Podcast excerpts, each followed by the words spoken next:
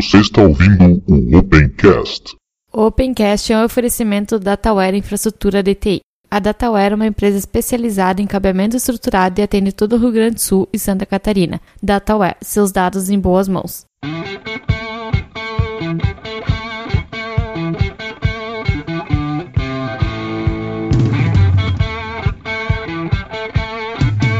Está começando mais um Opencast, o seu podcast sobre tecnologias livres. Hoje eu, Ivan, aqui de Erechim, estou com o nosso habitual participante aí, né, Diego. Tudo bom, Diego? Bom dia, boa tarde, boa noite a todos. Eu diretamente aqui de Porto Alegre, uh, numa caverna. Bom, hoje temos dois convidados especiais, como é o episódio 69, nós fomos procurar o pessoal do Retrocomputaria, e aí dá para fazer bastante coisa, se você, conforme onde você botar o espaço aí no, no nome do Retrocomputaria, pode ser coisas interessantes ou não, né? Então nós temos aí o Giovanni, tudo bom, Giovanni? Oi, tudo bem? E temos também o Ricardo, tudo bom, Ricardo? Oi, pessoal, vamos bem?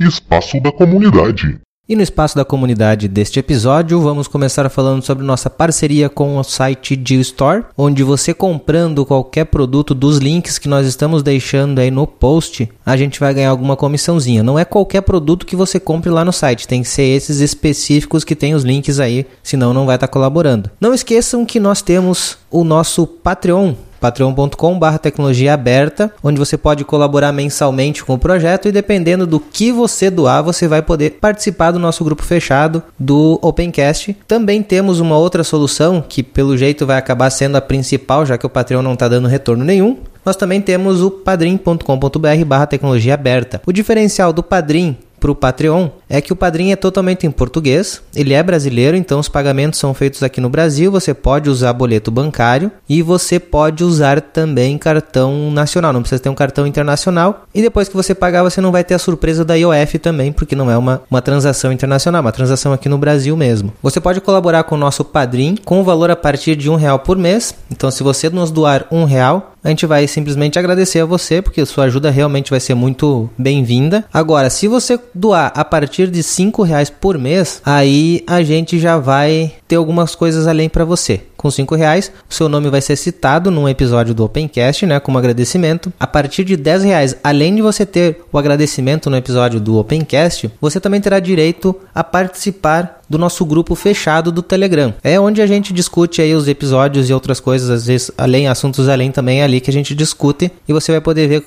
uh, conversar com todo mundo que participa aqui do Opencast ou do site ou de alguma maneira já colaborou com a gente. Se você doar a partir de 20 reais, além do, de ter um agradecimento no Opencast participar do nosso grupo do Telegram, você também poderá ser chamado para uma gravação de um espaço da comunidade. Aí você vai ler aí os e-mails com a gente e vai ter um, um bate-papo ali também comigo, talvez com outros participantes também. Além do Padrim e do Patreon, nós também temos doações que, através do PagSeguro e PayPal. E aí você pode fazer doações tanto mensais quanto esporádicas no valor que você bem entender. Se for mensal, não me engano, tem sim um valor já definido, mas nada impede que você doe outros valores também. Não deixe de assinar o nosso canal no YouTube, tem o link aí no, no na postagem também para vocês nos seguirem. E caso vocês queiram entrar em algum grupo do Telegram onde nós estamos presentes, mas não é um canal oficial, nós recomendamos que vocês entrem no canal do grupo Hackencast, que é um outro podcast. Tem bastante gente lá também, tem bastante discussão, tanto na área de software livre como em outras áreas. Tem bastante treta rolando lá também, seguidamente. Dados os recados, vamos para os comentários que nós temos lá no site no último episódio. Começamos com o Ramires que disse: Olá, amigos impressionado com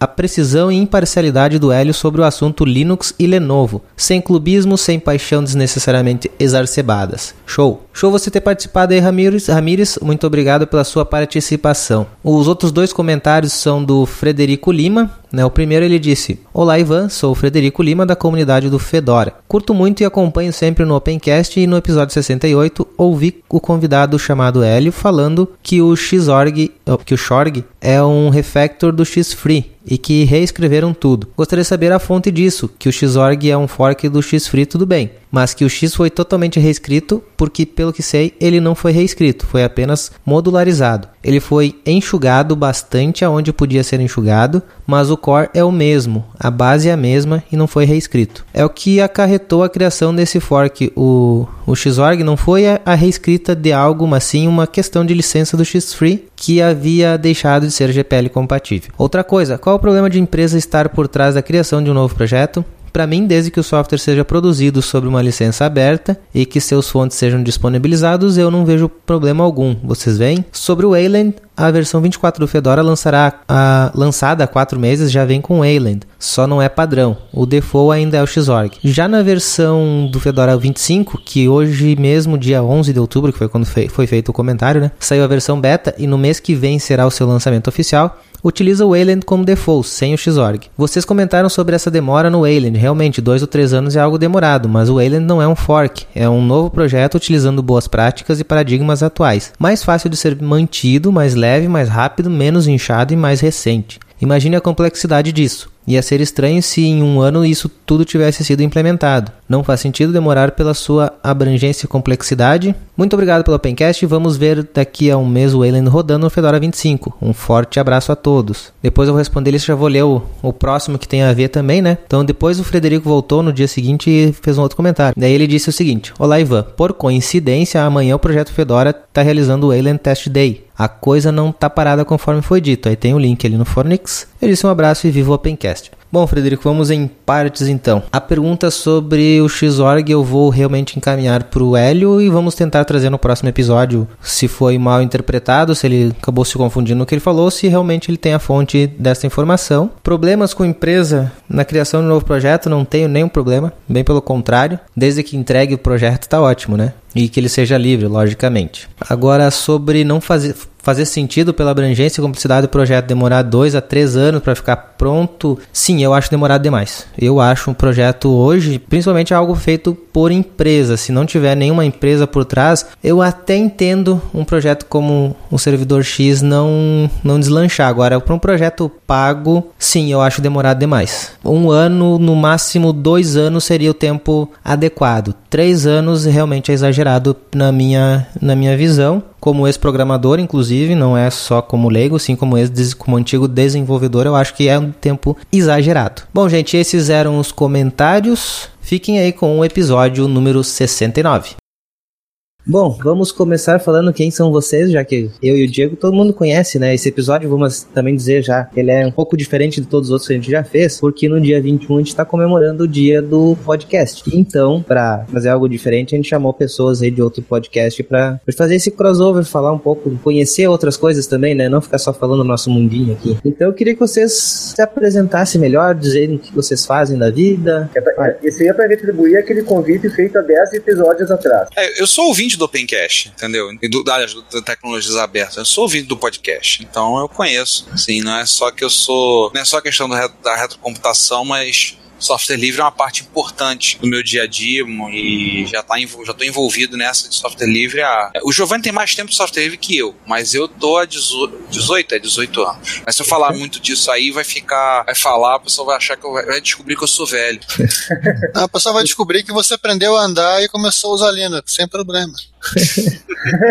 Bom, vocês trabalham com o que hoje? Bem, eu sou professor. Eu sou professor do estado da, no Rio de Janeiro. Eu sou professor da FAETEC, Fundação de Apoio à Escola Técnica. Eu trabalho no ensino médio, dando aula de no curso técnico de informática, embora eu seja eu sou formado em matemática, sou bacharel em matemática e licenciado em matemática, fora um mestrado perdido no meio do caminho, que o Linux ajudou. Aliás, minha caminhada com Linux tem um pouco a ver com o mestrado. Já dei aula em faculdade, já fui coordenador da parte de sistemas operacionais abertos numa faculdade que infelizmente fechou as portas no Rio de Janeiro. E segundo algumas pessoas da comunidade, eu sou um, dos, eu sou um grande apóstolo do software livre. Bem, meus alunos aturam eu falar de Linux todo ano. Tem que ouvir eu falar em algum momento e a não falar da importância do software livre e, fazer a minha pregação aos ouvidos moucos em prol do Linux, em prol do software livre. Dizem quando eu recebo algum, ouço algumas notícias, recebo alguns resultados e que me alegram muito, né, como professor e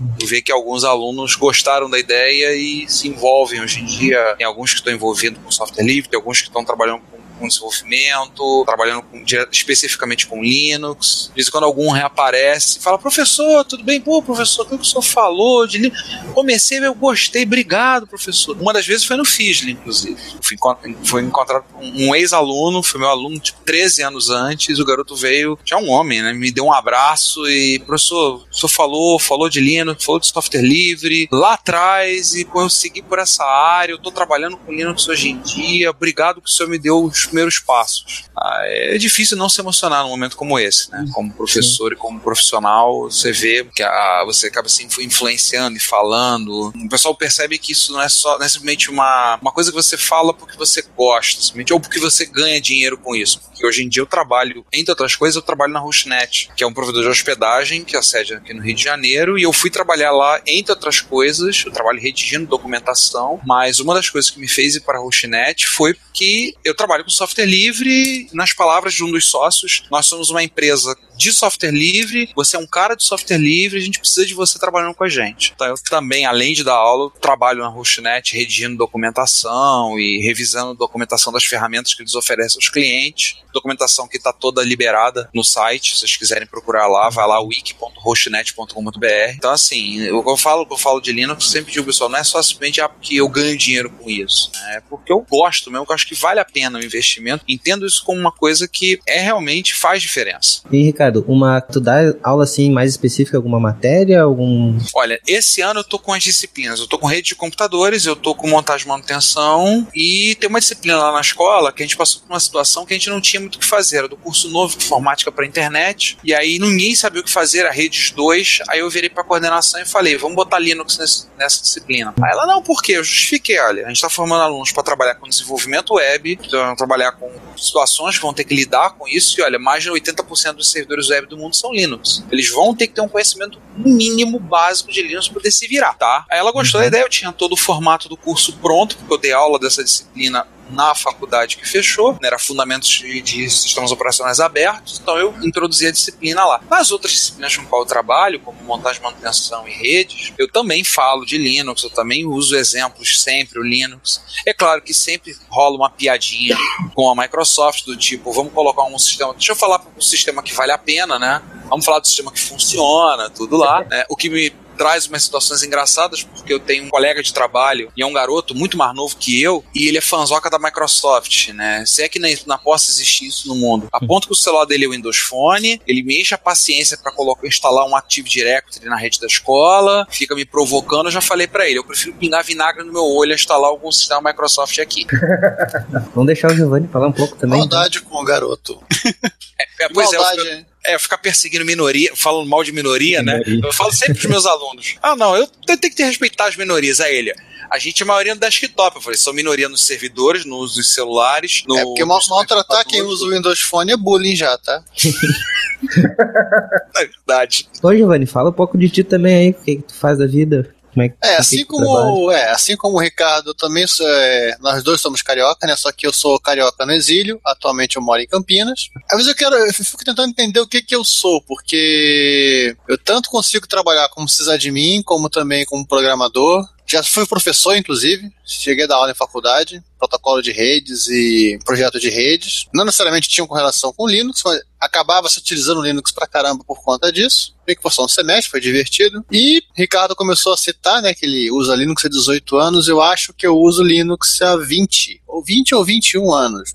Quando eu comecei a brincar, eu acho que era o ano de 1996. Até é, coloquei o. Fiz uma. Eu peguei meu primeiro CD, meus primeiros CDs de Linux e resolvi instalar. Isso foi no, no ano passado. né? Foi no ano passado. Foi 95, foi no ano 95. Aquele Slacker da Wall no Creek? Não, é, eu tenho um anterior. Aquele, aquele eu perdi, que é o Slacker é, 1.0. É porque assim, só você saber, é, meu primeiro contato com o Linux, eu conheci Unix na época da faculdade, mas meu primeiro contato com o Linux em casa foi um CD que o Giovanni me emprestou. Aí o HD deu defeito. Red Hat 3. Não, não, não, era aquele Slacker. Não, aquele também. Está, é, nós também instalamos um Red Hat, só que resolvemos é, testar o instalador gráfico do Red Hat, acho que era o 3, Red Hat 3 ou 2, que não durou muito esse, esse instalador gráfico, ele, instalou, ele, ele, disse que instalou todos os pacotes, mas quando a gente foi ver, tava vazio o, o, o root. Que o. Tudo que a Red Hat, no Red Hat 3, ela sumiu com esse ela desapareceu com esse instalador e ficou quieta. Não, nunca existiu. É, depois ela, só que depois ela botou gráfico no, no Anaconda, que acho que já era Red Hat 8 ou 9, eu acho. Nossa, eu fui conhecer com o Conectiva 6, mas fui começar a usar no Curumim. Eu já falei isso, eu comecei no Conectiva Marumbi, que eu nem sei qual que é o número. É o 2, é eu tenho ele aqui.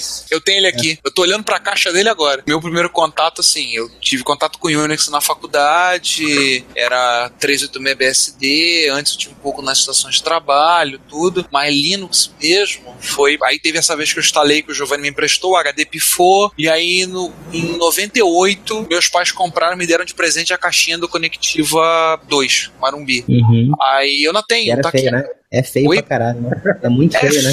é feio. Mas assim, aí foi ali, assim, dali que seguiu. E, e particularmente pra mim foi muito interessante na época, usar Linux, era o seguinte: eu tava fazendo mestrado. Meu mestrado na era era matemática, modelagem computacional. Eu tinha que sair da minha casa, eu não tinha carro, pra ir pra universidade, pra rodar os casos, pra desenvolver, trabalhar, tudo lá. Eu levava duas horas de condução. Na época, levava duas horas. Pra quem conhece o Rio de Janeiro, eu saía de Jacarepaguá, que é um bairro próximo à Barra, aliás, todo mundo conhece Jacarepaguá por conta disso, e eu ia para Niterói, o outro lado da Baía de Guanabara, É estudar. o outro lado do canto diametralmente oposto. Exatamente. Então, assim, quando eu peguei comecei a ver coisas com Linux, comecei a pegar, além de eu me empolgar com o Linux, que pra mim foi uma, é, redescobrir coisas que eu tinha visto, tipo, 10, 12 anos antes com o MSX, né, e com a retrocomputação, que na época era, a conta- era a que a gente tinha de computação mesmo, na época, eu podia, em vez de ter que me deslocar até a universidade para poder fazer essas coisas, para tudo, eu podia rodar os casos em casa. O mesmo compilador que eu rodava na estação da Sun,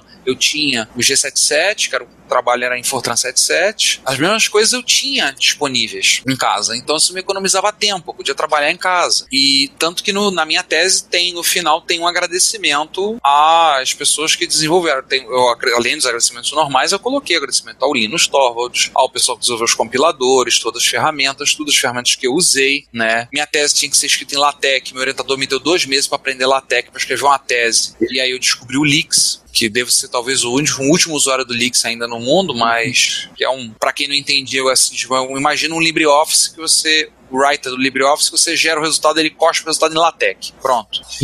Meu, meu orientador ficou feliz da vida, né? Porque eu fiz isso, consegui fazer em tempo recorde. Na tese tá um agradecimento, porque o desenvolvedor inicial do Lix era o mesmo cara que começou o desenvolvimento do KDE, o Matias Etheridge, e outras pessoas. Eu fiz agradecimentos a eles na tese, porque se não fosse eles, eu não tinha conseguido. E dali eu falei, não, eu quero ir por esse lado mesmo. Eu já não tinha Windows na máquina, não queria, e aí eu fui aos pouquinhos o processo de migração, de abandonando e deixando, abrindo mão do Windows. Algumas coisas o Giovanni me ajudou, a gente conversava, me ajudava, dava umas dicas, umas coisas assim. A gente foi, eu fui caminhando até que chegou um ponto que foi na época do Fedora 1, que eu olhei pro Windows, eu tinha um HD de 30 GB, 1 GB pro Windows, 29 pro Linux. Aí eu olhei pro Windows, cara, não preciso mais de você mesmo. Tchau. Zerei, formatei, instalei, dali Fedora 1 e vim. E meu desktop tá no Fedora 24 agora. Cara. Fedora é o meu desafeto, cara. Eu tento, tentei instalar ele da. que é uma versão, acho que da 6 até a 16, mais ou menos. E não instalava na minha máquina. Quer dizer, insta- quando instalava, não, não botava. Quando. Ou a maioria das vezes não conseguia nem instalar. Eu fui conseguir instalar de novo, acho que na versão 21. Aí a coisa funcionou. Por isso que eu, que eu acabei sendo usuário do Ubuntu, não do Fedora. Eu tentei ser usuário do Fedora, mas não consegui. Você quis, né? Mas não conseguiu. É. Minha história é mais simples nesse caso. Eu tinha uma, uma- Eu não consegui usar o Windows 95, eu confesso pra todos. Isso é uma falha de caráter, talvez. Alguns dirão. eu não consegui usar aquilo, eu não gostava. Então eu usava o Windows 3.1 mesmo, 3.11. Aí um belo. Assim, eu tinha coisas. Em Linux tinha coisas em Windows. Aí um belo dia, sem querer, eu, eu formatei a partição do DOS, que estava o Windows. Ah, então agora que eu formatei, tudo bem, agora vamos, ficar só com Linux. Foi a migração dia pra noite. A minha também foi parecida com isso, cara. Eu tava com o Windows 95 lá, que só me dava pepino. Aí depois de formatar pela sétima vez em cinco dias, Uau! Aí eu achei a, a revistinha e eu, e eu olhei assim na revista, né? HD é exatamente o mesmo tamanho que o meu. Um exemplo de particionamento. É aqui que eu vou. Aí eu fiz. O famoso eh, particionamento é uma coisa que ninguém sabia pra que, que servia, porque ninguém nunca precisou fazer. É, eu É, tinha eu- medo disso, cara. Dava medo de particionar HD. É a primeira vez que a gente ouvia falar em particionamento, isso lá no tempo do Conectivo 6. Mas que diabo é isso de particionamento? O que você tem que fazer aí? Usar esse Era. tal de FDIS? É aquele negócio, mas pera, a gente pode fazer isso? Pois é. Aí depois que eu descobri assim, uou, tipo, e, e ainda dentro do Windows. Tipo, ah, vamos dividir o HD, vamos fazer a partição master para deixar o C2 pontos e uma partição slave para deixar um D2 pontos. É, assim, eu tive. Eu tive uma época que eu tinha DR2 com Windows 3.11, Windows NT4 e Linux. Os três na máquina. Windows 95, eu cheguei a ter o Windows 98, mas no finalzinho. Mas foi quando eu comecei a usar Linux, eu comecei a aumentar o uso de Linux, começou a progredir nessa época, na época do no final dos anos 90, eu cheguei a estar com os três. E, e o DR2, eu rodava o DR2, rodava o Windows 3.11 em cima e aparecia uma mensagem de erro toda vez que o Windows, Windows 3.11 subia. Porque era a treta que a Microsoft tinha armado para desmotivar o pessoal a usar o DR2. Eu sou Ah. prova disso. Isso, isso ela fez. E nunca deu problema mas desse tipo de problema. Mas aí eu fui fazendo isso aos poucos, depois deu um pau, perdi tudo, eram dois HDs de 3 GB, aí perdi tudo, aí depois eu instalei, eu instalei somente o Windows NT e o NT4 e o Linux, e aí eu comecei a diminuir, né? depois eu cheguei a trocar esse NT por um 98, se não me engano, e aí fui diminuindo. Vocês falam de particionamento, lembrou do FIPS, uma ferramenta que tinha para você Force- escolher partição. É o First Indestructible Partition Software ou C- C-. System. É um troço assim. A gente usava o FIPS para reduzir a partição. Eu lembro quando eu comecei a usar Linux, teve noite de eu reinstalar o Conectiva três vezes na mesma noite. Mas assim, você tá fazendo, tá empolgado. Falei, a primeira coisa que eu queria fazer era compilar o kernel. Eu quero compilar o kernel, eu quero otimizar para minha máquina, quero fazer, não acontecer. Eu tava empolgado. Sim. Aí chegava, não tava legal. Ah, Dani, esse formato reinstala. Ia lá e reinstalava. E assim, o meu desktop é Fedora, mas o meu, os outras máquinas já passou de tudo. Assim. Meu servidor aqui de casa já teve Gentoo, já teve CentOS, tá no Arch Linux agora. Meu notebook já teve Ubuntu, já usei Linux Mint, o LMDE, que o Linux Mint Debian Edition, mas esse notebook atual, o único que me deu menos problema para fazer funcionar foi o Arch Linux. E aí ele tá com o Arch Linux. E o meu roteador Wi-Fi tá rodando o OpenWRT, que afinal das contas a gente tem que, tem, que, tem que viver o que prega, né? Então já que eu descobri que ele podia, tá com o Open instalado nele. É, eu já vendo aqui na minha empresa, a gente vê uma personalização aqui, a gente alterou também um roteador. A gente conseguiu dobrar a capacidade, a velocidade do roteador com o OpenWRT também. Ah, eu, eu sou fanzoca do Open. Eu tenho um sonho de escrever um livro sobre o OpenWRT, mesmo que eu não ganhe porcaria nenhuma, mesmo que eu não ganhe um centavo furado. Tenho uma vontade, até já conversei com duas pessoas que falaram no Fisli sobre o OpenWRT. A gente combinou, só que cadê que a gente parou e articulou essa conversa pra fazer? Até pro, vamos escrever um livro juntos? Vamos fazer um livro sobre o Open? Vamos! Cadê? Tá na minha lista de coisas. Um, um Cadê? podcast. Boa, podemos fazer. Então vamos, vamos articular essa, essa pauta aí. Vamos, vamos sim. E, e ainda dessa pauta ainda vai sair, vai sair o esqueleto dos capítulos do livro. Uma boa, hein? Vai ser bom, hein? Vai ser bom isso. Gente, e o retrocomputaria? De onde que surgiu isso aí? Cara, a história é a seguinte: eu, tanto eu quanto o Giovanni, a gente se conhece por causa do MSX, né? MSX, meu computador, foi fabricado, é, projeto originalmente japonês, fabricado no, no Brasil pela Gradiente, pela Sharp do Brasil. E a gente, assim, tem, a gente tem uma lista de discussão, que é a MSX BRL, que ela existe desde 1995. E ela faz jus ao, ao termo lista de discussão. Sim. Ela é assim, agora caiu bastante o movimento com a concorrência de Facebook e WhatsApp, mas a gente tinha uma, tinha uma média de tráfego de tipo 20, 30 e-mails por dia. Agora deu uma queda forte. Mas chega vai estar Discussão É. que, tipo, um brigando Cara, de tudo. Hardware, desde projeto de hardware a desenvolvimento de software, passando por gente que tá tentando rodar o emulador, e aí houve uma vaia, né? Aí o cara, aí alguns falam, não, eu tô querendo rodar o OpenMSX. Aí alguns falam, não, pô, o Open é legal, o Open, o Open foi feito para rodar em cima de Linux, o Open é muito bom. Beleza. É, aí, gente, encontros de usuários, assim, o tráfego rola de tudo. Até hoje, a lista tá com, vai fazer 22 anos no início de 2017, e a gente se conhece meio que por causa da lista. A gente se conheceu, organizou de organizou um encontro no Rio, encontro de usuários de MSX, o MSX Rio. Esse ano comemorou 20 anos de MSX Rio. A gente começou, vai se tocando, conversando, papo de lista, tudo. E, e, assim, o pessoal que é interessado em, em retrocomputação é um pessoal assim, muito o pessoal normalmente se conhece, a gente acaba se conhecendo por conta de encontros, né? Então tem encontros de usuários que ocorrem, em particular de MSX, Rio de Janeiro, Curitiba, é, vai ter um encontro agora em breve, vai ter um encontro em Jaú, interior de São Paulo. Eu já brinquei e falei que eu quero minha, minha carteirinha de cidadão jauense. É, na verdade, o encontro de Jaú ele é chamado, abre aspas, oficialmente, no caso, é, é extra, o- oficial e extraoficialmente de Encontro Nacional dos Usuários de MSX. É. Que vai gente do país inteiro. Tem, assim, já tivemos encontro que veio gente do Rio Grande do Norte, gente do Rio Grande do Sul, São Paulo, Rio, Minas. Todos os Rio Grandes, né? de todos os rios grandes. Então, que, que aconteceu? Como é que chegou o podcast? Se for contar bastante, vai passar 10 horas falando. Como é que chegou o podcast? A gente chegou uma vez, eu e mais duas pessoas estavam lá, eu, o César, que também é outro adepto do software livre, da comunidade, que também é, também é da, da equipe, né? E o João, que não, não é muito adepto do software livre, mas é também porque ele tá da área de design e tudo, trabalha mais com isso, mas até.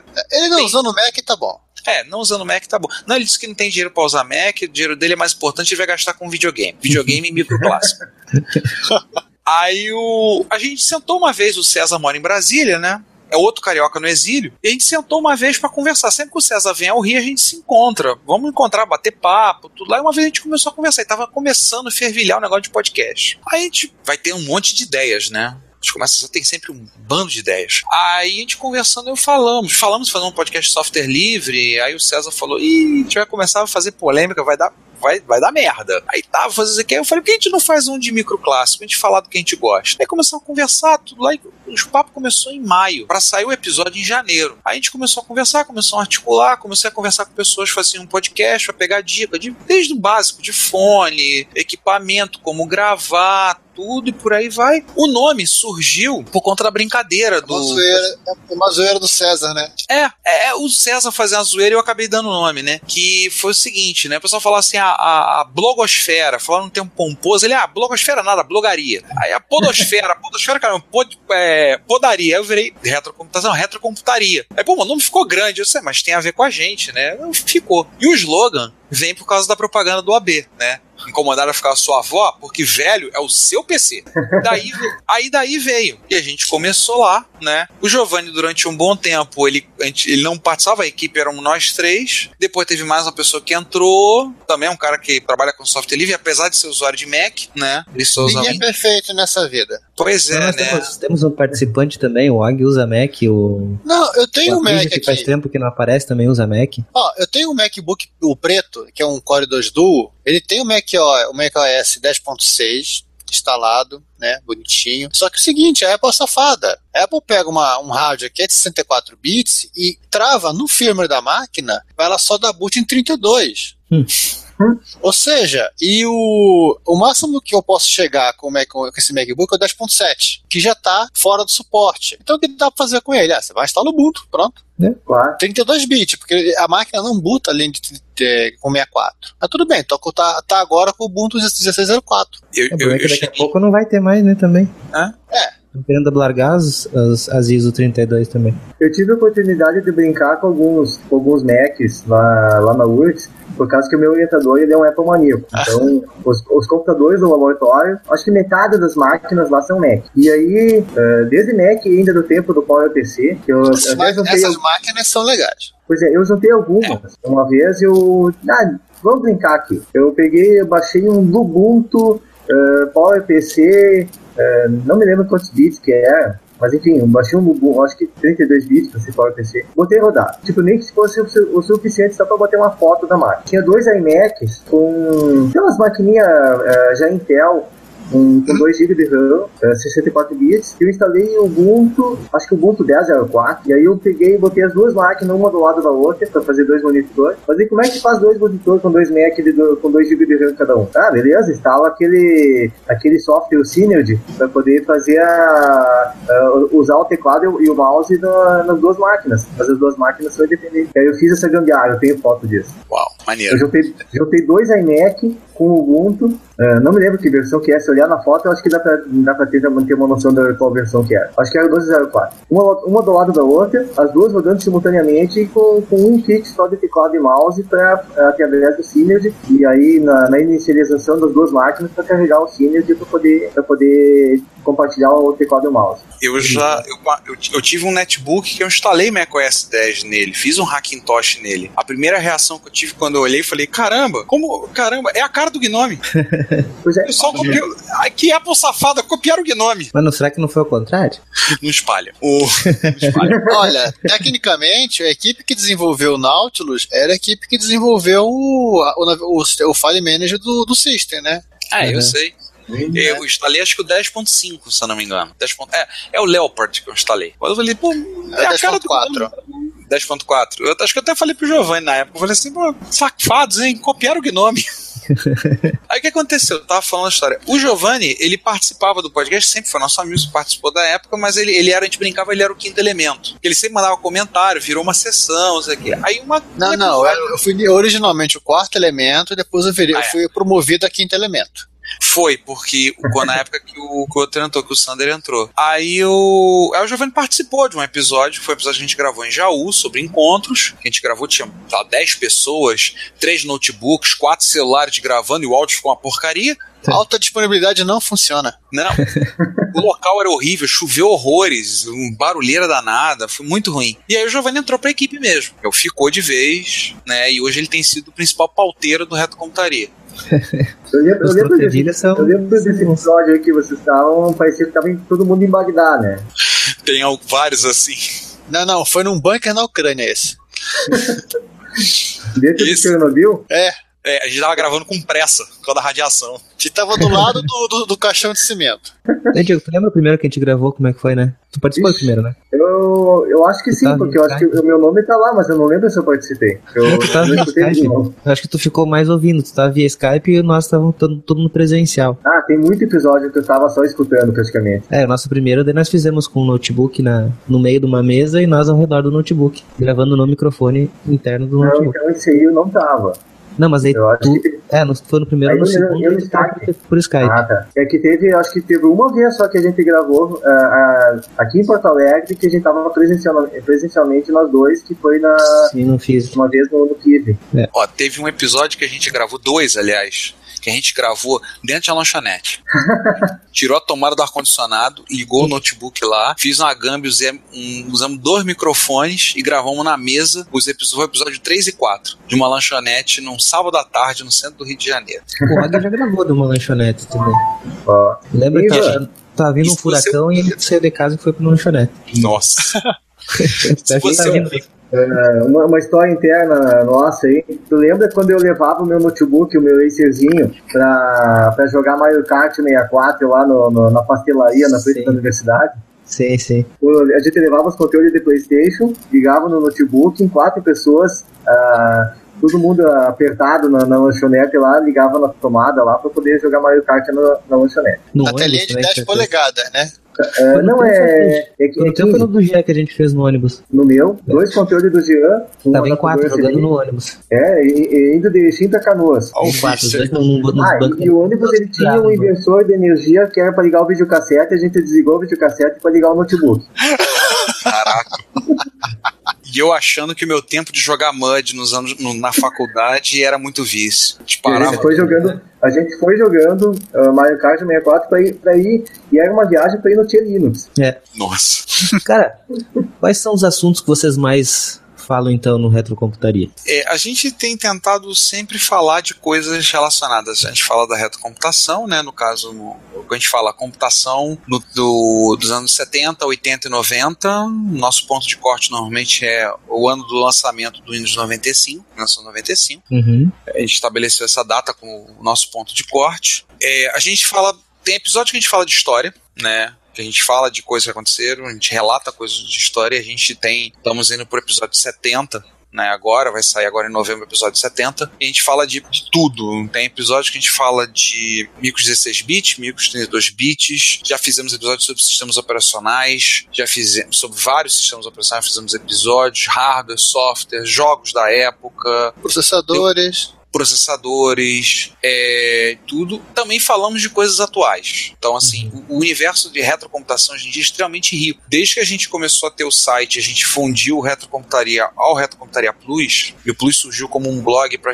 coisa que a gente não podia falar no ar. Não Uhum. dava pra você ler uma resenha de livro, mas que você podia publicar para as pessoas lerem. Surgiu o Plus de onde a gente estava na outra hospedagem, na época na Como Podcast. Quando a gente juntou tudo, a gente sempre tomou cuidado, desde lá, de sempre ter um post por dia. Tem que ter pelo menos um post por dia no, no site. Né? Aham. Então, tem muita coisa acontecendo. É impressionante como tem coisas acontecendo nesse universo de, de gente desenvolvendo coisas atualmente, programando e pesquisando e gente recuperando equipamentos. Uma, por exemplo, que estourou ano passado, o Alan Cox, desenvolvedor do kernel, começou a desenvolver o Fusix. E o Fusix é um sistema operacional, é um, é um Unix, é, ele está fazendo o kernel, tudo para rodar em micros antigos, micros clássicos, né? Antigo não, clássico, né?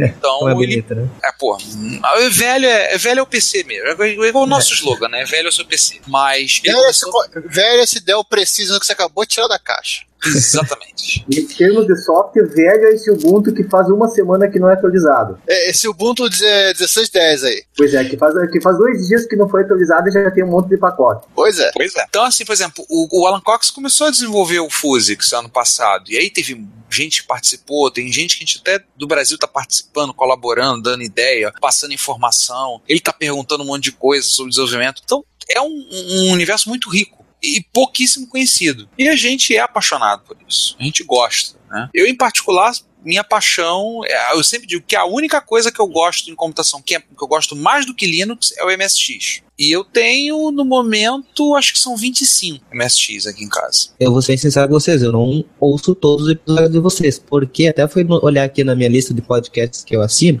tem 20, então é brabo de ouvir, ouvir todos os episódios, né? Mas eu lembro de um que vocês falaram alguma coisa mais rel- relativa a, acho que era arcade, que tinha alguma coisa com placas, que você até que o pessoal programava as placas e companhia. Então vocês falam também a parte eletrônica da coisa, não só o software que tá nas coisas. É, também fala de né? hardware. Aliás, ultimamente a gente fala até mais de hardware do que de software, a gente tem falado, né? O, o último episódio agora passado, que é do mês de outubro, a gente falou de software e de software bem picante, diga-se de passagem, né? Afinal, quando era o episódio 69, a gente teve que se marcar esse assunto. Lá no início do ano, na reunião de pauta, a gente fechou. Não, não sei, não interessa, o 69 vai ser sobre esse assunto. Depois a gente faz a pauta. A gente faz a pauta. Mas a gente tem falado muito também, muito de hardware, né? Do que muita coisa tem surgido. Porque é todo um, um, um- eu digo sempre, é um universo que pouco a gente. um- muita gente não conhece. Por exemplo, tem um rapaz da comunidade MSX. Ele mora a um quilômetro da minha casa. Um grande amigo, o Rogério. Ele é sócio da Tecnobyte. A Tecnobyte desenvolve hardware para amigos clássicos. Então eles têm placa, coisa para Apple II. Não é Macintosh, é Apple II. Uhum. E tem coisa para MSX. E eles fazem, produzem e vendem pro mundo inteiro. Tem placa deles no Cazaquistão. Interessante. Muito interessante. Eles brincam que eles hoje em dia eles estão em todos os continentes, só não estão na África. Só não venderam ainda para África. Mas acho que 25 ou 30 países, pelo menos, tem hardware da Tecnobyte. E coisa que eles venderam, e eles têm mandado, mandando pro mundo inteiro. Produzem e estão mandando pro mundo inteiro. Estão com projetos e coisas novas desenvolvendo. É, e assim como tem o, a Tecnobyte no Brasil, só tem empresas, por exemplo, você tem um, um cara na Bulgária que faz hardware para Apple II, você tem muita gente na Alemanha que faz hardware para Commodore, os micros da Commodore, tanto a Amiga quanto o Commodore 64, gente na Inglaterra, gente na Espanha, Estados Unidos, você tem um, gente no Japão também que produz coisa, Austrália, assim, aonde existe uma Coreia. é, Coreia. Onde existe mais do que três pessoas que usam aquele computador, você pode contar que vai ter um fazendo hardware e vai ter um outro fazendo software. E o do meio Ah, tá dando palpite. Eu já fiquei impressionado porque eu vi uma notícia de uma mecânica que tava rodando o Commodore ainda, agora tu me diz que estão produzindo ainda? É, o produzindo hardware. Sim, É. sim. O Commodore 64 ele foi produzido sem nenhuma modificação. Assim, você pensa hoje em, em- isso chega a ser quase inimaginável, né? Porque uma Dell, uma Lenovo, uma HP, elas lançam quase literalmente às vezes um, um computador a cada seis meses. A Commodore ela fabricou o Commodore 64 de 82 até 94. Tirando a, a mudança do case, é o mesmo hardware. Detalhe, ela só parou em 94 porque ela faliu. Senão teria, teria seguido adiante ainda. Mas eu só fabricava isso, será? Pra Não, ela, fabri... ela Commodore, ou ela fazia, não, ela fazia outros computadores. Inclusive, ela chegou até a fazer PC. né? Aham. Ela montou PC, tinha a linha Amiga, né? Muito forte. A, a linha Amiga tem usuários extremamente apaixonados. Sim. né? Você, a- você pode. Tem gente que a gente conhece, você pode xingar a mãe dele, não fala mal do Amiga. Se falar do amigo, o cara vira bicho. Na verdade, Eu a falência, a, falência da, a falência da Commodore, ela, ela, é um, ela é um troço meio nebuloso. Muita gente fala que, na realidade, assim, a empresa ela tinha, ela tinha saúde financeira para pagar conta, pagar dívida, ela não estava no prejuízo. Mas parece que rolou algum tipo de boato de que ela, ela, ia, ela ia dar um calote em todo mundo. Aí todo mundo começou a cobrar o que estava devendo, né? Então acabou o dinheiro em caixa. Ela- aí ela foi, ela foi, ela foi digamos, punida pelo governo americano por alguma, é, algum tipo de, de restrição à importação. Assim, tudo que ela tinha ela precisava importar e de repente ela se viu proibida de importar. E aí? É, faz o quê, né?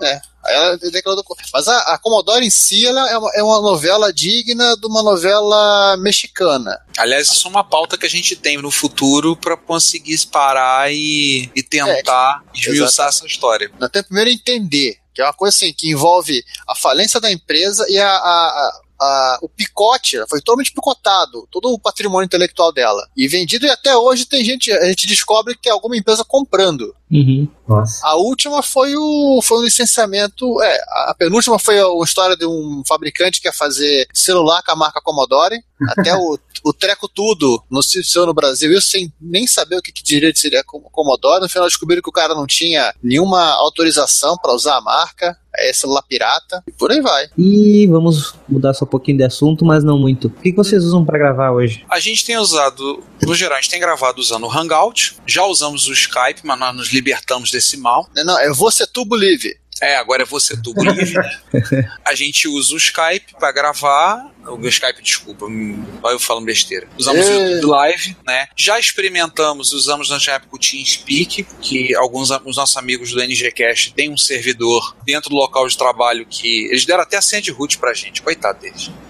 É, o servidor Linux, óbvio. A gente hoje em dia tá gravando mais usando o Hangout. Edição é com. Quem, tá faz... Quem faz a edição sou eu e o Juan, né? O Juan Castro. Essa, vocês estão de falar do Juan. É verdade. O Juan é o vovô garoto do grupo, né? O Juan é um Vovô pouco mais garoto. velho que a média, a ponto que ele, ele trabalhou no- em empresas na época, né? Ele, ele me se denomina como vovô garoto, que ele é um pouco mais velho que a média da gente. A gente tá na faixa dos 40, o Juan entrou, já entrou nos 50. E o Juan, ele, ele é o último que fez parte da equipe, ele tanto mandava notícia pra gente, sugestão, coisa, coisa, a gente chamou ele pra gravar uma vez, ele desmarcou a cirurgia de catarata pra poder gravar. Ele nunca mais foi embora. e nunca foi embora. Ele falou tudo, ele ficou. Ele chegou e ficou. Aí a gente pegou, tá bom, arruma uma cadeira pra esse cara e senta aí, vambora. E aí, hoje em dia, como a gente divide, né, tem o, re- o retrocomputaria e o repórter retro, ele que edita o repórter retro, salvo em situações muito específicas, como, por exemplo, o notebook dele subiu no telhado, aí sai correndo, Ricardo, edita o repórter retro, pelo amor de Deus. Aí é, é- é, inclusive, a atual situação do mês no- do próximo repórter retro. Eu tô editando a toque de caixa o repórter retro pra editar o, o próximo episódio. E hoje nós somos cinco na equipe, né?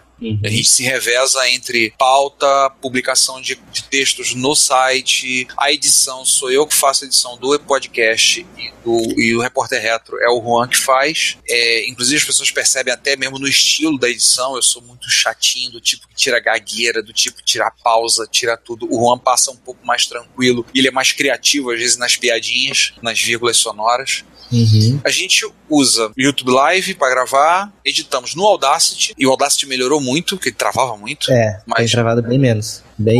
Melhorou bastante. Edição no Audacity, com faixa, tudo. E para gerar o episódio, eu uso um, um script shell- feito em Shell Script, que afinal das contas, eu não eu- uma, uma, das, uma das grandes coisas do profissional de software livre é que ele é preguiçoso, né? Então eu não quero ter que fazer o mesmo trabalho duas vezes. Eu fiz um script que faz todo o serviço sujo. Então ele pega o áudio, ele normaliza, ele faz a compressão dinâmica, ele gera o MP3, ele bota as tags, coloca a imagem, sobe pro servidor e atualmente ele ainda gera, transforma aquilo num vídeo e joga no YouTube. Opa, Nossa. eu faço isso manualmente, eu não sou tão preguiçoso.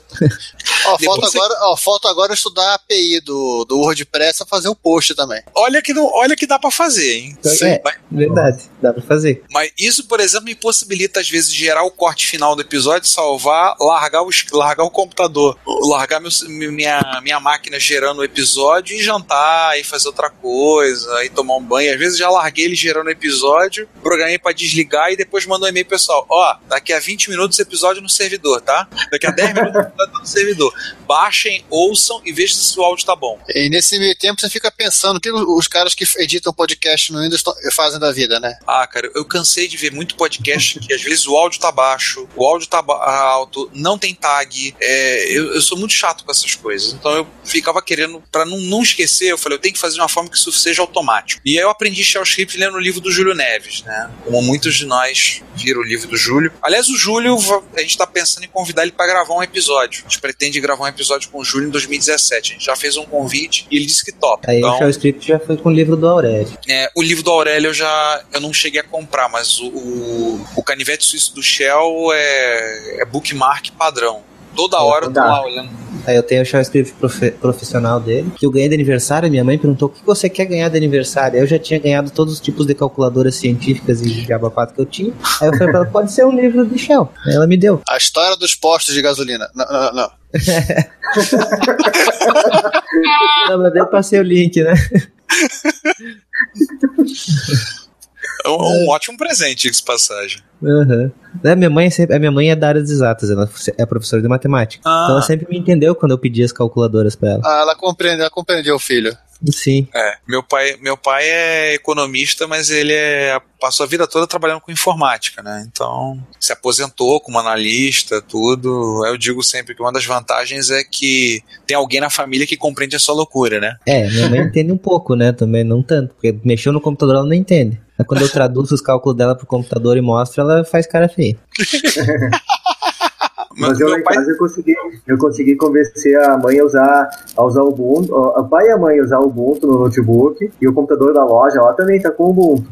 Instalei o É estoque para poder É gerenciar. estoque. aqui em casa, a minha esposa usa, usa Linux. Quando, quando a gente se casou, ela veio com uma máquina. A máquina não tocava vídeo do YouTube direito.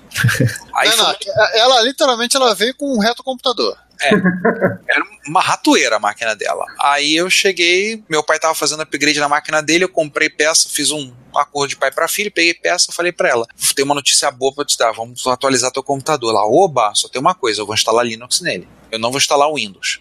Ela veio com Windows 98, não tinha experiência de XP. Aí eu falei: vamos, eu vou instalar Linux.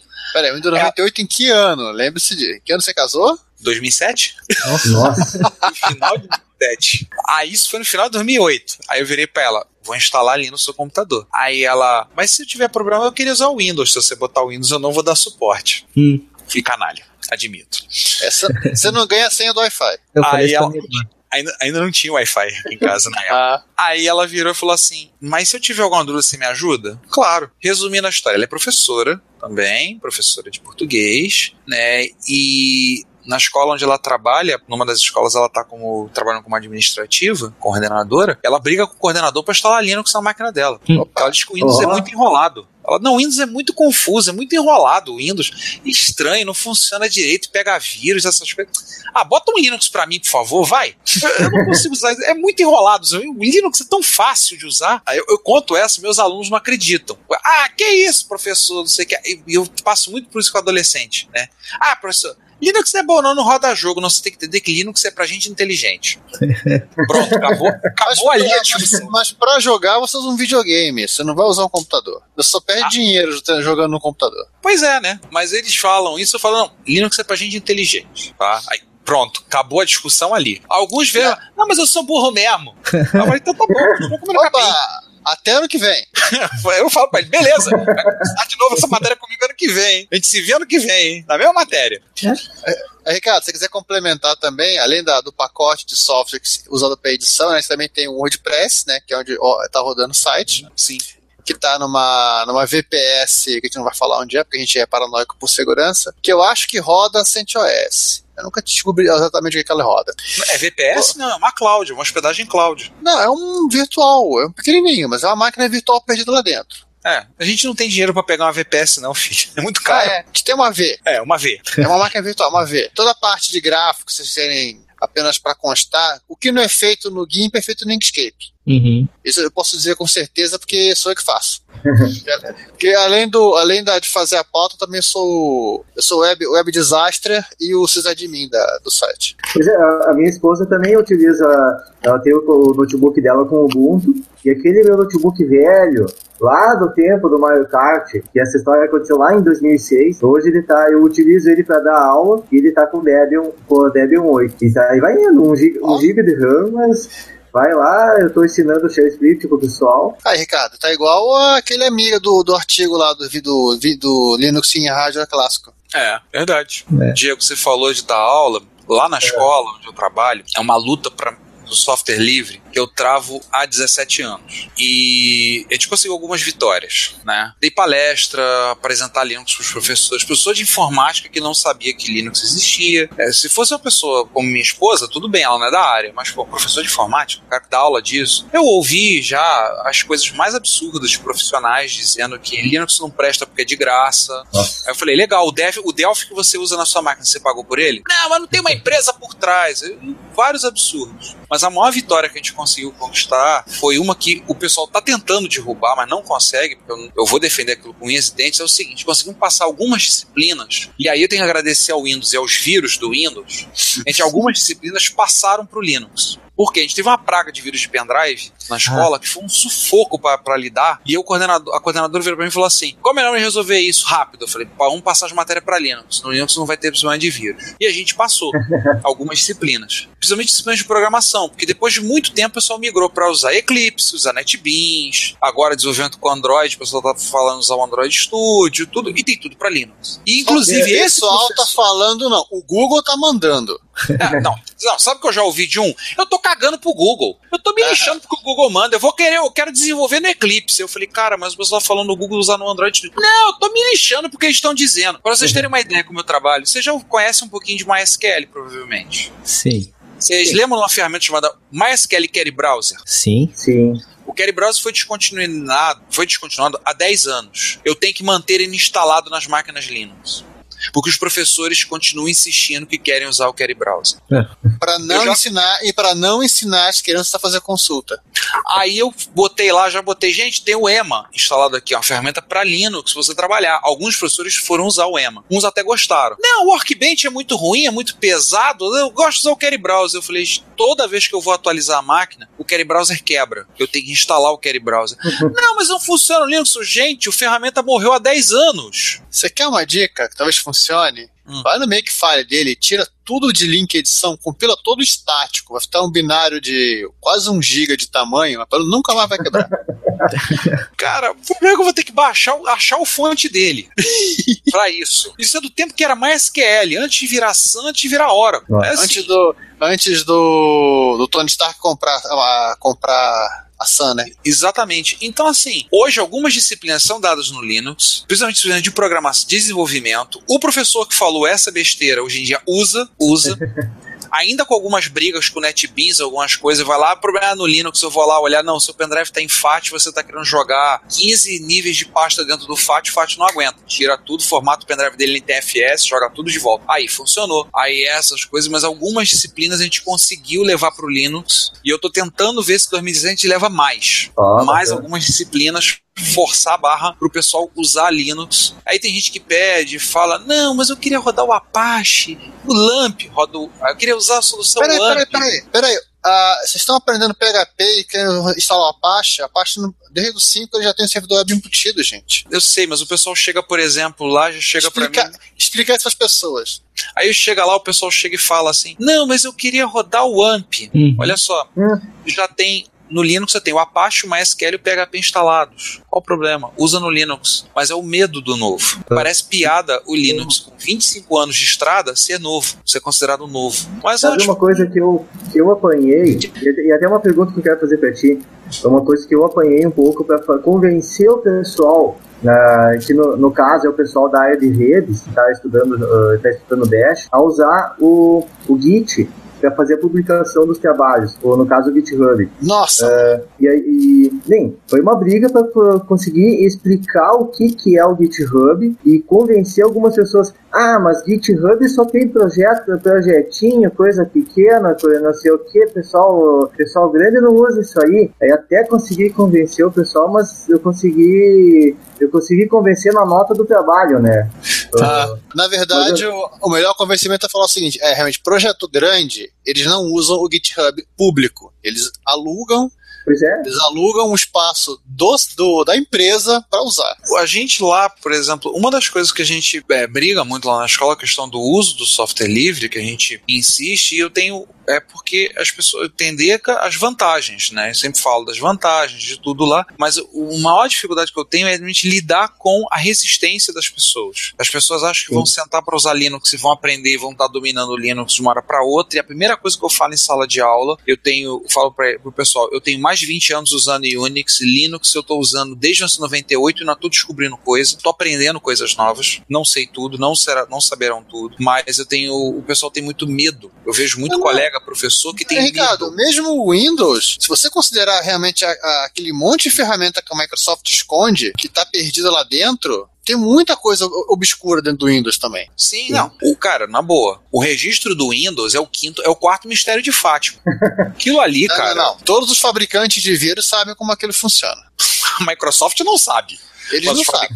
Cara, aquilo ali é uma loucura. Assim. E, e várias coisas assim. Então, Por exemplo, os servidores da escola todos são Linux, estão com Ubuntu Server, né? Então, todo o tráfego de internet da escola passa por, por Linux. O servidor de banco, que agora está parado, que a placa-mãe morreu depois de nove anos de uso, é, é, oh. é, roda, tava rodando Oracle, Postgres e MySQL. Tem servidor web, tudo lá, tudo, tudo que a gente pôde, eu pude migrar para Linux na escola, eu migrei. Tem um Samba. Eu agora tenho esse vírus que eu tenho que lidar, que é o João Pedro, né? Que fica lá a coisa não faz, não funciona, né? Várias soluções a gente implementou de fazer imagem, de instalação das máquinas, tudo. Aí várias coisas, bota um servidor de implementação. A gente bota um servidor de implementação que funciona. Aí dizer, vamos botar um AD, vamos botar um. A gente tem um LDAP lá, mas nós temos que voltar a botar em uso o LDAP por conta das broncas que eu tenho com Windows. Vamos botar um AD, vamos botar é um AD. O LDAP é o quinto segredo de Fátima. É. Aí, vamos fazer isso. Aí que, sei que. Aí você, você às vezes, às vezes leva na esportiva, às vezes tem vontade de rosnar, né? Às vezes dá vontade de virar para ele lembrar a filosofia do mestre Romário. Você acabou de entrar no ano, já quer sentar na janela? Tu acabou de chegar, calouro. Eu tô aqui há 18 anos, mas não vou falar isso. Eu não sou do tipo vou dar carteirada, né? Ou... Sabe que esse problema de aula é complicado, cara. O meu colega de trabalho, ele começou a fazer uma faculdade, estava nas aulas disciplinas de desenvolvimento web, e o professor disse para ele que tinha que instalar o AMP. Se não instalasse o AMP, não ia funcionar o que ele ia ensinar. E aí ele, no dia seguinte, foi falar comigo, né? Que ele tinha máquina com Linux na, na dele, né? Cara, vou ter que botar o Windows, ele me disse, porque, né, tem isso, isso, isso aqui. O professor disse que não vai funcionar. Eu falei, quem que é o teu professor? Eu perguntei primeiro, qual que é o nome do cidadão? Nunca tinha ouvido falar do cara. Eu falei, esse cara não sabe nem o que, que ele tá ensinando. Quer ensinar é. desenvolvimento web e não sabe o que, que existe no Linux, que existem as ferramentas equivalentes para desenvolver. Daí eu falei para ele todas as ferramentas que ele precisava usar para substituir as que o professor disse, né? Ele instalou, ele foi pra aula e viu, olha, funcionou tudo. Mas o professor disse que não vai funcionar no final. Tipo, o cara também não, não se convenceu. O professor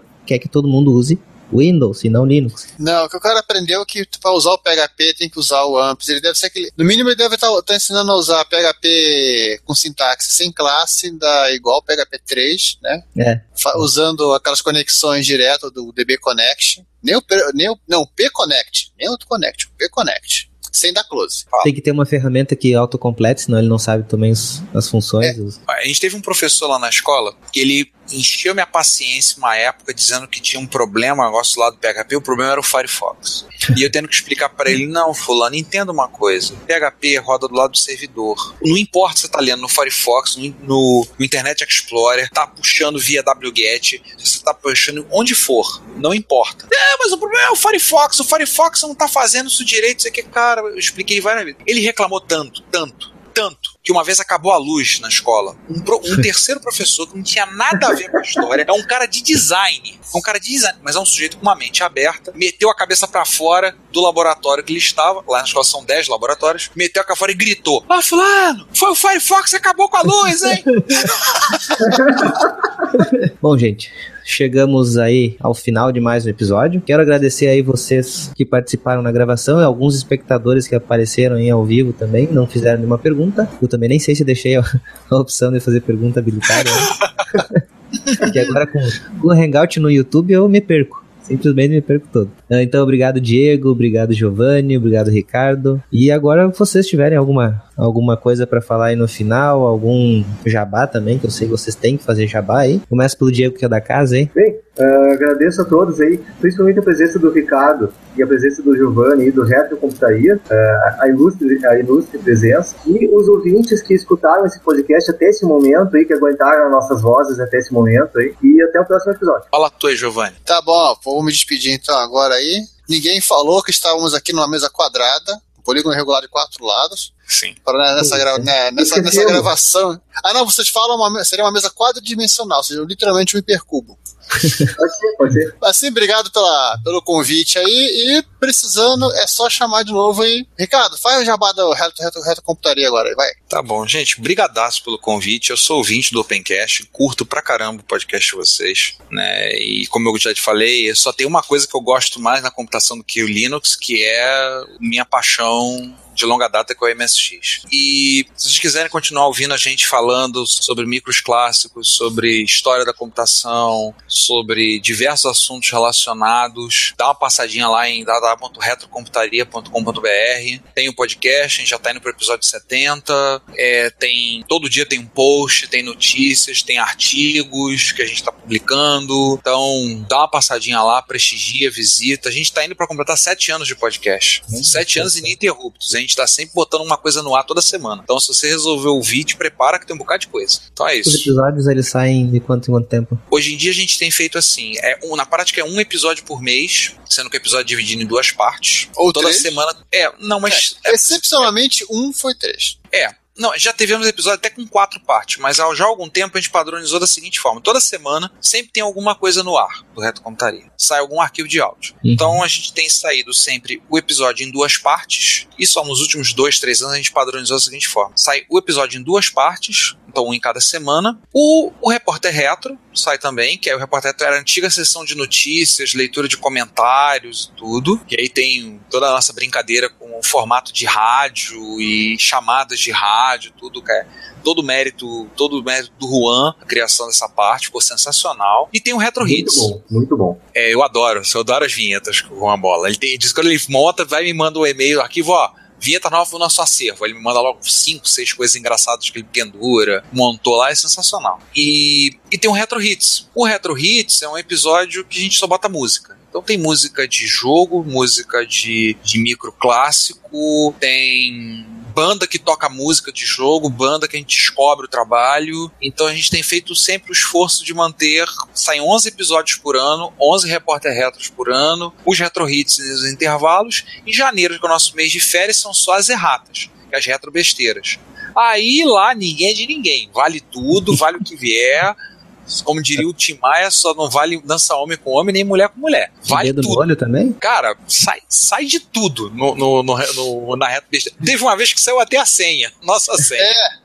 Saiu a senha do, do e-mail, eu mandei mensagem pra todo mundo avisando que tinha saído a senha do e-mail e que também, óbvio, já tinha, ela já tinha sido trocada. Então, assim, esse é o, é o trecho sem censura. Tanto que a vinheta na abertura lá, né? Programa não recomendado para menor, é recomendado para maiores de 100 anos, acompanhados dos pais. Aliás, um parênteses que ela vai reclamar. Todas as- hoje em dia, as vinhetas de vozes, tudo, do reto da abertura, tudo é minha esposa que gravou, Maria Cláudia. É, E, inclusive, agora. isso, É, se não falar isso, ela reclama, né? E o, o Retro Hits é ela que tem gravado as vozes, né? Ela que faz as vozes do Retro Hits. Oh, legal, bem legal. e ao mesmo tempo ge- gera retrobesteiras, ajuda a alimentar o retrobesteira, né?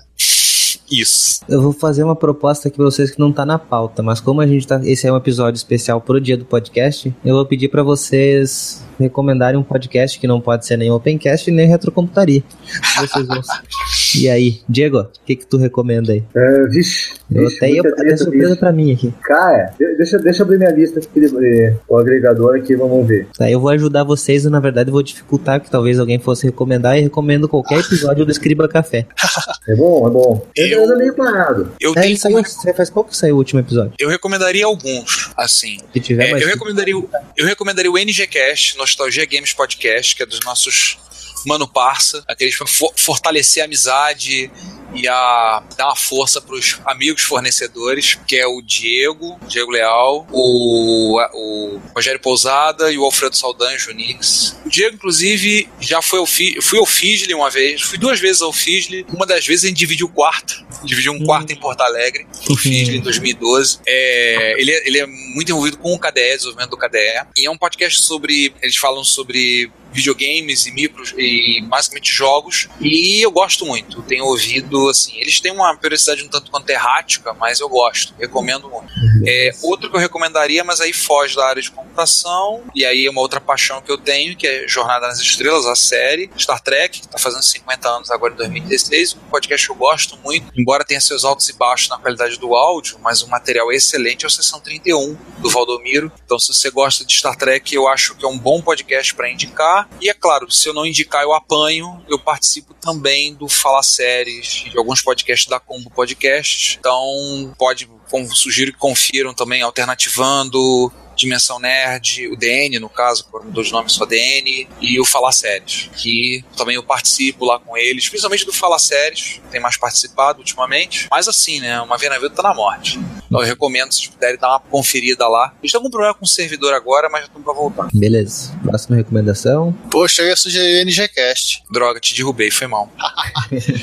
Tem um podcast assim, que tá muito, muito tempo sem a- atualização, mas também na área de retrocomputação, mas não é brasileiro. Tem, tem os espanhóis também, né? Tem o Retro Entre Amigos, que eu acho muito legal, bom para ajudar a treinar o espanhol. Só que o. É, El Mundo del Spectrum. Chato, a única parte que eu acho chata desses, desses, desses dois podcasts é que eles fazem episódios enormes, longos, tipo uma hora e pouco de duração. Aí tem assim, uma hora que só, sua própria, a sua própria mente não aguenta mais. É, tentar pensar em espanhol para acompanhar os caras. Tem um outro que eu gosto, que eu gosto muito, mas também está muito tempo parado, é de um, de um canadense chamado Kennington Vaniston, chamado One Megahertz, que é específico de Apple II e de jogos. Ele fez acho que oito episódios, é muito legal, bem didático. A dicção do cara é, é super tranquila para você para você conseguir entender o que ele está falando dá pra ouvir de boa. Ele tem, ele tem um podcast chamado, é um podcast que ele faz com a esposa dele, que eu nunca ouvi, chamado Double Take, que é algo do tipo assim, ela sugere um, sugere um filme pra ele assistir e ele sugere um filme pra ela assistir. Aí eles fazem um podcast comentando. Ah, legal. E ele tem um outro com outro jeito que agora não me falha o nome, chamado Quarter. Ou é, acho que é um é Quarter, que é só sobre arcade. Assim, são episódios curtinhos, você já tá no episódio 30 e pouco já. Vai ser com, quase um por semana. É só procurar. Todo, todos esses três acho que estão tem no, nos YouTube, da, no YouTube não, no, no, no iTunes da vida e, e é fácil de achar acho que é monsterfit.com, o cara, é, que é o domínio onde ele hospeda esse, uhum. esses, esses, três podcasts. E aí, Diego? Pois é, eu tava olhando aqui no, no meu agregador aqui, uh, um que eu lembrei que eu, que eu escuto, que eu gosto muito de escutar, e inclusive ele é, às vezes quando ele é demorado, eu uso uma artimanha de acelerar a, a, a velocidade de reprodução e escutar naquela voz de tico-teco. Chega a escutar em 2x em, em duas vezes a velocidade, que é o xadrez verbal, que eu acho é, é bem bacana, que eu é claro, ele foge bastante da área de tecnologia, ele é, da, é sobre política internacional e aí sobre ciências o Fronteiras da Ciência, do pessoal da Física da URGS, Dragões de Garagem, o SciCast. Basicamente esses aí, os, os mais, mais interessantes, assim. Então, só que já que vocês deram mais que uma mais que um podcast, eu vou pegar mais um aqui também. Deixa eu ver aqui que eu ainda. Tem o Hackencast, né? Que não pode deixar de falar também. Ah, sim. Que eles são parceiro também. Os comentadores. Tem um que a gente, não pode deixar de falar, que é o Castalho, né? O Castalho, a gente não pode deixar de falar também lá do Og. O Alotênica. É, os mais são esses. Aí, eu gosto também de uma cervejinha, então o Beercast também nem precisa. Acho que muita gente conhece já. Isso aí então, gente. Agradeço a participação de todos, os ouvintes e os que participaram aqui. Espero que a gente volte a falar em outros assuntos. Quem sabe a gente faz essa, o restante da pauta que a gente tem aqui das notícias. A gente chama vocês para participar também, hein? Para poder malhar um pouco, né? O Windows 10. Isso. então tá, gente. Obrigado a todos aí e até o próximo episódio do Opencast.